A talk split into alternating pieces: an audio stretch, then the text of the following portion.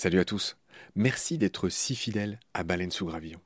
Je viens vous cueillir une minute, pas plus, avant le début de votre épisode pour vous proposer tout simplement de nous soutenir. Offrez-nous une minute au moins de votre temps.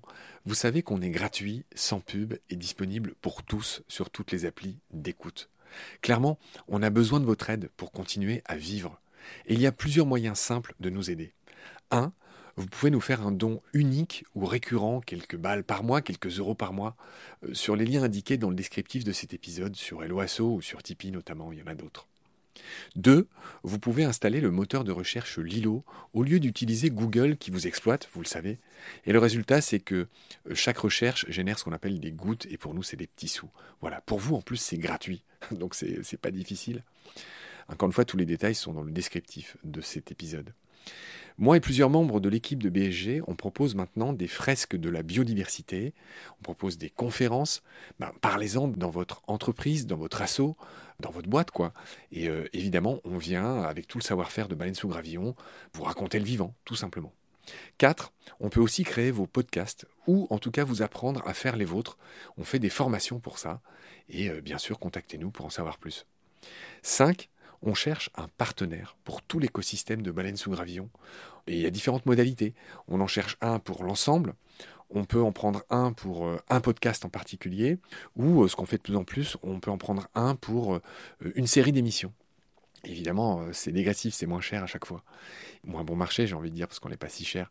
Donc euh, voilà, vous pouvez devenir coproducteur de ce qu'on fait. En tout cas, ben, voilà, prenez conscience que ce qu'on fait est certes gratuit, mais on a besoin de vous pour continuer à exister. Moi, ça fait trois ans que je fais ça sur mes fonds, et là, ben, évidemment, je suis obligé de, faire autre chose hein, pour euh, vivre, sachant que France Culture ne suffit pas à me faire vivre. Voilà. Pour nous joindre, c'est simple, contact at baleinesougravillon.com. Tous les détails sont dans le descriptif de l'épisode. Je vous laisse maintenant retrouver l'épisode du jour. Je vous dis merci, salut, à bientôt.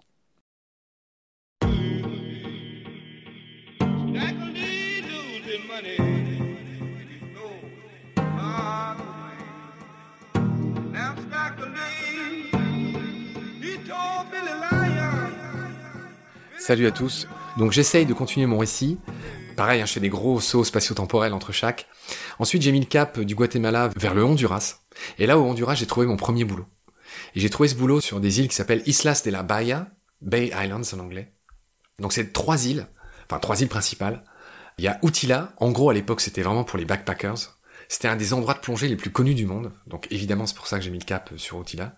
À côté il y a une île un peu plus grosse qui s'appelle Roatan, où il y a plutôt des resorts, donc c'est-à-dire des hôtels très chers. Et puis il y a une île qui à l'époque était plutôt réservée aux scientifiques et qui était un peu interdite au tourisme, euh, qui s'appelait, euh, je crois, Kaya Cochinos, l'île des cochons, quelque chose comme ça. Moi j'étais à Outila, j'y suis resté six mois. Alors pour info, ma fameuse copine qui était restée euh, en Égypte m'a rejoint. C'était le but, hein, je devais trouver un endroit où on aurait pu s'installer et travailler tous les deux.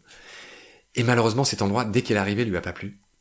Euh, donc elle a bossé comme manager dans un restaurant et moi j'étais euh, prof de plongée euh, dans un club, je crois, qui s'appelait Captain Morgan, qui devait être le nom d'un pirate. Je suis resté à Outila pendant six mois et j'ai fait parmi les plus belles plongées de ma vie. Parmi les, rencontres inoubliables, ben, c'est un endroit où il y a, des requins baleines. Donc c'est les premières fois de ma vie où j'ai snorkelé pour le coup PMT Palmas Tuba, où en gros t'essaies de suivre les requins baleines qu'on repère aux oiseaux, enfin que le capitaine des bateaux repère aux oiseaux qui qui sont au-dessus d'eux, hein, parce qu'ils ils bouffent un peu des petits poissons et du plancton, les requins-baleines, et donc ils, attirent un peu si les oiseaux, c'est comme ça qu'on les repère. C'est d'ailleurs ce qui m'a coûté euh, d'être viré, euh, puisqu'un jour, euh, en fait, les tripes requins-baleines étaient hyper chères. On m'avait glissé dans une palanquée de, de touristes américains. Je me suis viré parce qu'en fait, les mecs, ils plongeaient toujours en premier à l'eau. Et ce qu'il faut savoir, c'est qu'un requin-baleine, il a l'air assez placide, mais en trois coups de nageoire, tu le vois plus, quoi. Enfin, t'es content d'avoir eu 10-15 secondes, puis après, tu remontes sur le bateau, faut aller à nouveau devant lui c'est assez fatigant. C'est pas le plus beau tourisme animalier que je connaisse au passage d'ailleurs. Mais bref, à un moment donné, on en avait marre de plonger en dernier parce qu'on voyait jamais rien. Tu vois. Et donc à un moment donné, d'autorité, j'ai dit aux invités, en plus j'ai appris après coup que c'était les invités du patron, c'était les potes du patron. Et du coup, je leur ai dit, bah, je veux bien qu'on plonge pour une fois en premier. Donc les mecs l'ont mal pris et du coup ils l'ont redit à leurs potes et je me suis fait virer euh, le soir même. Et c'est ce qui a fait que bah voilà, je suis parti de là où j'étais quand même content parce que ça correspondait plus ou moins au temps que je voulais rester. J'avais accumulé un peu d'argent qui me permettait de continuer le voyage. Et j'avais vu, euh, ben voilà, les fameux requins-baleines. Il y a euh, une autre espèce qui m'a marqué à Outila, c'est les, les tarpons. Ça ressemble à un hareng, mais gigantesque. Les tarpons, ils peuvent faire plus de 2 mètres. Ils sont immobiles dans l'eau. En gros, c'est des poignards de 2 mètres dans l'eau qui attendent. C'est vraiment un spectacle. Les tarpons, c'est un des poissons les plus prisés de la pêche sportive, euh, pratique et non que je déteste au passage aussi. Il y a aussi euh, la langue de flamand, le flamingo tongue snail, qui est un des plus jolis coquillages qui soit, qui est, typique de cette, de cette région. Puis il y a mille autres espèces de poissons, mais euh, et voilà, faut que j'enchaîne. Donc voilà, donc j'ai quitté euh, les Bay Islands. J'ai voulu aller euh, mettre un pied dans ce qu'on appelle euh, la Mosquito Coast, et qui est un de ces noms qu'on a nommé un peu par erreur. Ça n'a rien à voir avec les moustiques. En fait, c'est un endroit où il y a une ethnie qui s'appelle les Miskita. Et donc la Mosquito Coast, c'est une belle réserve naturelle. Le surnom c'est Little Amazon. Et on peut voir des jaguars, des tapirs, enfin beaucoup de choses. J'avais fait un détour par là pour pour aller un peu me, me perdre dans la jungle.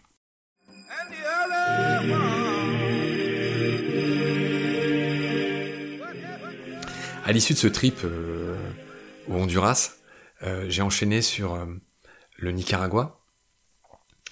Et le Nicaragua, bon là je vais pas trop m'étendre, il y a quelques particularités. Il y a d'abord, pareil, une des plus belles villes sur ce parcours qui est Granada, qui a évidemment été fondée par les Espagnols. Pareil, c'est une ville où il y a, je crois, la Iglesia de la Merced, euh, sur laquelle on peut monter et voir cette belle ville.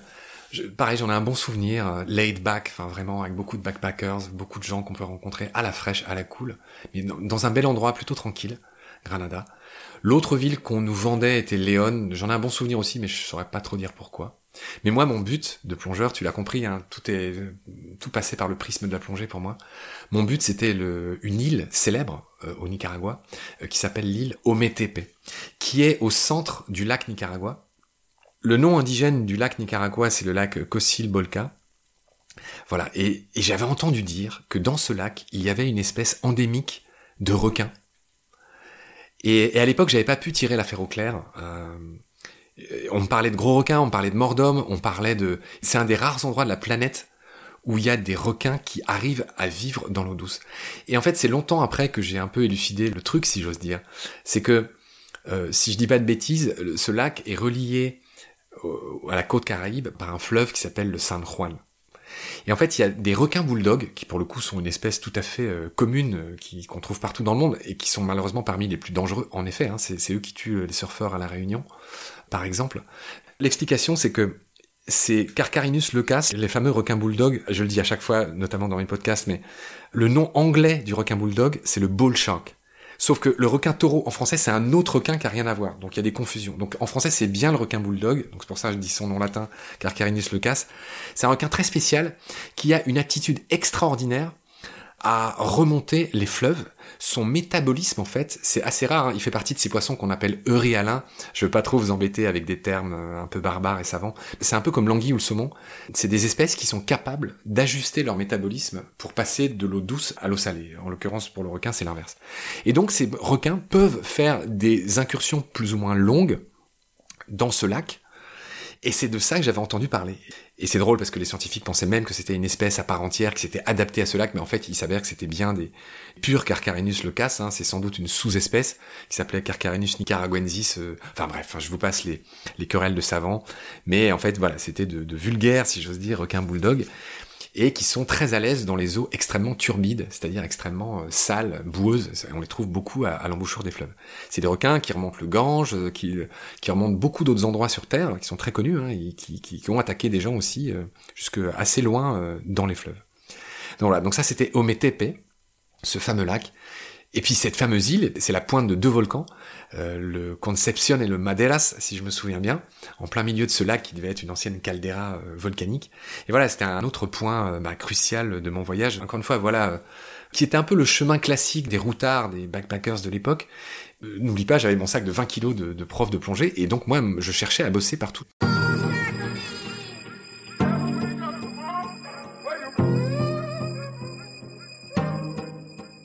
Et donc ma destination suivante fut le Costa Rica. Et donc je suis arrivé par la côte pacifique, je suis arrivé dans une province dont je me souviendrai toujours le nom, tu vois, il y a, il y a des noms que j'ai été obligé de rechercher avant de venir chez toi, mais là c'est de là, euh, je les retiendrai toute ma vie. Donc cette province s'appelle le Guanacaste, Et la petite ville où j'ai atterri s'appelait Tamarindo. C'est un joli nom. Ça fait penser à Gabriel Garcia Marquez, Cent ans de solitude, je sais plus, je crois que c'était Macondo. Macondo. Le, le, célèbre village euh, imaginaire euh, de Cent ans de solitude, que j'ai eu le plaisir et le bonheur de lire quand j'étais en train de, parcourir la Colombie. C'est un autre de mes petits plaisirs. Là, pour le coup, c'est un des plus beaux livres du monde, je trouve. Cent ans de solitude, pardonne-moi cette énième digression. Voilà, j'ai eu le plaisir de le lire en Colombie, qui a été la sortie du Panama de ce que j'aimerais pouvoir raconter aujourd'hui. Tout ça pour dire que je suis arrivé au Costa Rica. Et là, il y a une autre anecdote euh, voilà, qui a marqué mon périple. Depuis un moment, je voyageais en stop avec une Québécoise et son petit copain italien dans un camping-car. On s'entendait très bien. On avait visité une partie du Nicaragua ensemble. Et voilà, il me lâche à, à l'entrée du Costa Rica, dans ce bled, enfin pas très loin après la frontière, à Tamarindo, là. Je fais un premier club de plongée avec mon sac. Je dis que je parle quatre langues. Euh, les mecs me disent non après avoir hésité. Je fais un deuxième dix minutes après. Enfin, tu vois, je pose le pied, je sors de la caravane au Costa Rica. Je passe dix minutes dans un premier centre, non. Je vais cinq minutes plus tard dans un autre centre et là je suis embauché direct. C'est le jour dans ma vie où, après avoir passé une frontière, j'ai été embauché le plus vite de toute l'histoire de ma vie, clairement. Et voilà, et là encore, c'est une longue histoire. J'y suis resté six mois aussi au Costa Rica, qui pourrait faire, je pense, quatre ou cinq épisodes euh, rien qu'à eux-mêmes. J'essaie d'en retenir les points saillants. Donc j'ai été accueilli par une famille d'Italiens qui tenait un beau petit centre de plongée. Je me souviens que du nom du patron, il s'appelait Claudio. Je crois que sa femme s'appelait Emma. Et ce mec m'a tout appris. C'est-à-dire que déjà, alors il m'a tout de suite embauché, hein, parce que encore une fois, le fait de parler quatre langues, même quand tu connais pas du tout un coin, c'est hyper attractif pour un centre de plongée. Bah, forcément, tu peux emmener quatre types de nationalités différents, etc. Donc là, en plus, c'était facile. C'était un récif qui était à, à 2000 de la côte, un récif sublime. Il faudra que j'en dise un mot aussi. Mais je commence par parler du côté humain. Donc j'ai été accueilli, donc voilà, chez Claudio. J'ai été logé chez sa nièce qui s'appelait Elisa, qui était adorable. Il m'a appris à réparer des détendeurs, il m'a appris plein de trucs que je méprisais un peu du temps où j'étais en Égypte ou ailleurs. Mais là vraiment, j'étais vraiment dans l'arrière-boutique, enfin quand je bossais pas au comptoir ou quand je guidais pas les plongées, enfin j'étais un peu l'homme à tout faire et il m'a appris mille choses. Et un des trucs notamment qui m'a appris, c'est que, enfin tu vois, une de mes plus belles rencontres au Costa Rica, là pour le coup, les toutes meilleures plongées de ma vie, je les ai faites là-bas, à l'endroit que je raconte. J'y suis resté six mois. Premièrement, ça a été mes premières rencontres avec les Raymantins. Le mot est, très juste en fait. J'ai dansé avec une Raymanta. En fait, les Raymantas sont curieuses. Elles font plus de 5 mètres parfois. C'est la taille d'un petit avion, une Raymanta. Je sais pas si tu te figures ce que je suis en train de dire. Enfin, les, les auditoristes voient pas là, mais une Raymanta rentre pas dans la pièce où on est, en envergure et sans exagération. Donc danser avec une Raymanta, ça veut dire quoi? Ça veut dire que elles sont curieuses, elles se laissent approcher pour peu qu'on soit pas trop balourd. Et Claudio m'avait dit qu'en fait, elle raffolait des bulles. En fait, tu prends ton détendeur, tu laisses échapper de l'air et elle raffolait des bulles sur leur ventre quand tu arrivais à le faire plus ou moins délicatement. Et c'est ce que j'ai eu la chance de faire avec une manta. Cette danse qui s'est faite à 20 mètres de profondeur dans le récif où je bossais a duré, euh, je sais pas, euh, 10 minutes, un quart d'heure. Et malheureusement, ce jour-là, j'avais un groupe de trois personnes que malgré tout j'étais censé euh, guider et j'étais censé faire attention à eux. Et malheureusement, il y avait le père d'un de mes élèves qui était un très solide gaillard et tout ça, qui ne montrait aucun signe extérieur d'inaptitude, mais en fait qui a vidé sa bouteille en 17 minutes alors que, comme celles et ceux qui nous écoutent en ont peut-être l'intuition, bah, il faut le faire pour vider une bouteille de plongée en 17 minutes. On n'était qu'à 20 mètres, tu vois. Bref, et ce qui a interrompu ma danse avec la manta, c'est que ce mec euh, commençait à paniquer. Grosse erreur hein, de ma part, j'étais tellement absorbé par ma manta que je regardais plus les gens que j'étais censé euh, accompagner. Et le gars, euh, il avait aucune expérience, je le savais, j'aurais dû faire plus attention à lui. Enfin bref, c'est son fils, mon élève, qui est venu me chercher. Et du coup, j'ai complètement tout arrêté d'un coup, c'était un vrai crève-cœur. Je me suis rué vers ce gars, je l'ai chopé, et j'ai regardé son manomètre, et je sais pas si t'en as l'intuition, mais en plongée, t'arrêtes à 50 bars. Tu commences ta plongée, il y a 200 bars. Tu arrêtes, enfin tu remontes à la surface euh, quand t'es à 60, 70 bars, et à 50, tu dois être sorti de l'eau. C'est la réserve, 50 bars. Et quand je regarde son manomètre, le mec était à zéro. C'est-à-dire que le mec était en train de tirer ses dernières bouffées de d'air. Et heureusement que je l'ai vu à ce moment-là, parce qu'on était à 20 mètres, le mec aurait pu se tuer. Hein. C'est-à-dire que quelqu'un qui panique et qui remonte comme une fusée en retenant sa respiration à 20 mètres, ses poumons explosent à l'arrivée. C'est typiquement le danger de la plongée, hein, c'est pour ça qu'il y a des cours assez chers, etc., etc. C'est pour éviter ça. Donc bref, heureusement le mec je l'ai chopé avant ça, je lui ai collé mon détendeur de secours dans la bouche, et, heureusement j'ai réussi à le calmer, le mec avait les yeux exorbités, euh, tout rouge, enfin, c'est une plongée qui s'est finie euh, comme ça. Ce jour-là, ça a été, je crois, un des jours les plus magiques de ma vie, puisque sur le chemin du retour, en fait, ça faisait six mois que j'essayais de les voir. En fait, c'est un endroit où les baleines à bosse Les humpback whales euh, font ce qu'on appelle du breaching, c'est-à-dire que elles sautent hors de l'eau, on les voit et on les entend de loin. On sait pas trop pourquoi elles font ça, il y a peut-être des, des notions de son qu'elles envoient à des congénères paranuptiales, ou ça peut être aussi pour des parasitages ou des choses comme ça. Bref, c'est pas encore clair, j'ai fait des émissions cétacées, donc je suis assez bien informé là-dessus. Bref, et mon rêve c'était de plonger avec une baleine, je l'avais jamais fait de ma vie. Et en revenant de cette plongée, situation qu'on n'avait jamais eu avant. Enfin, tu, vois, enfin, dès que tu t'approches d'une baleine, elle, c'est pareil, en trois coups de queue, soit elle sonde, soit elle se barre, elle te distance en fait. Donc, euh, j'en avais vu que d'assez loin. Une fois, il y en a une qui est passée sous le bateau. J'étais assez content en, nous montrant son, ventre. C'est celle que j'avais vue de plus près. Donc déjà, ça c'était un beau truc, mais j'étais sur le bateau à ce moment-là. Et sur le chemin du retour, Roberto, le capitaine de cette petite coque de noix qui faisait 5-6 mètres, hein, c'était vraiment un petit truc, euh, ce bateau. J'adorais Roberto, il m'avait appris plein de trucs, il arrêtait pas de se foutre de ma gueule. Il m'avait surnommé le playero, le playito, il était édenté, enfin, il avait un bon visage. En gros, il me prenait pour un touriste, ce que j'étais. Et il arrêtait pas de se foutre de ma gueule, enfin bref. Pour m'en tenir à ces histoires de baleines, en fait, on a vu la flaque d'huile typique d'une baleine qui fait la sieste. Pour te la faire courte, une baleine qui respire, le jet qui passe par les vents est tellement puissant qu'il est hyper lubrifié, sans quoi elle, se ferait saigner. Et donc une baleine qui ne bouge pas, en fait, il y a une flaque d'huile euh, autour d'elle, euh, repos, et c'est ça qu'on a repéré en premier. Et en plus, là, c'était le moment avec son baleineau.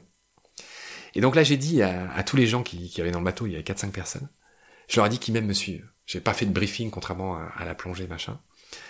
Je me suis glissé dans l'eau sans faire de bruit, sans plonger, sans, tu vois, sans faire trop de barouf. La baleine était à 15 mètres du bateau. Roberto avait pris soin de stopper le bateau qui a avancé ce qu'on appelle sur son air. C'est-à-dire, tu vois, sans bruit, sans moteur, le, bateau était venu se, coller quasiment à 15 mètres de la baleine. C'était un très bon euh, marin, euh, Roberto. Et j'étais à 15 mètres de la baleine. Et je me glisse dans l'eau. Malheureusement, ce jour-là, euh, la vise, la visibilité était assez mauvaise. On ne voyait pas à 5 mètres. J'ai battu un record de vitesse parce que je voulais vraiment être sûr de ne pas la manquer.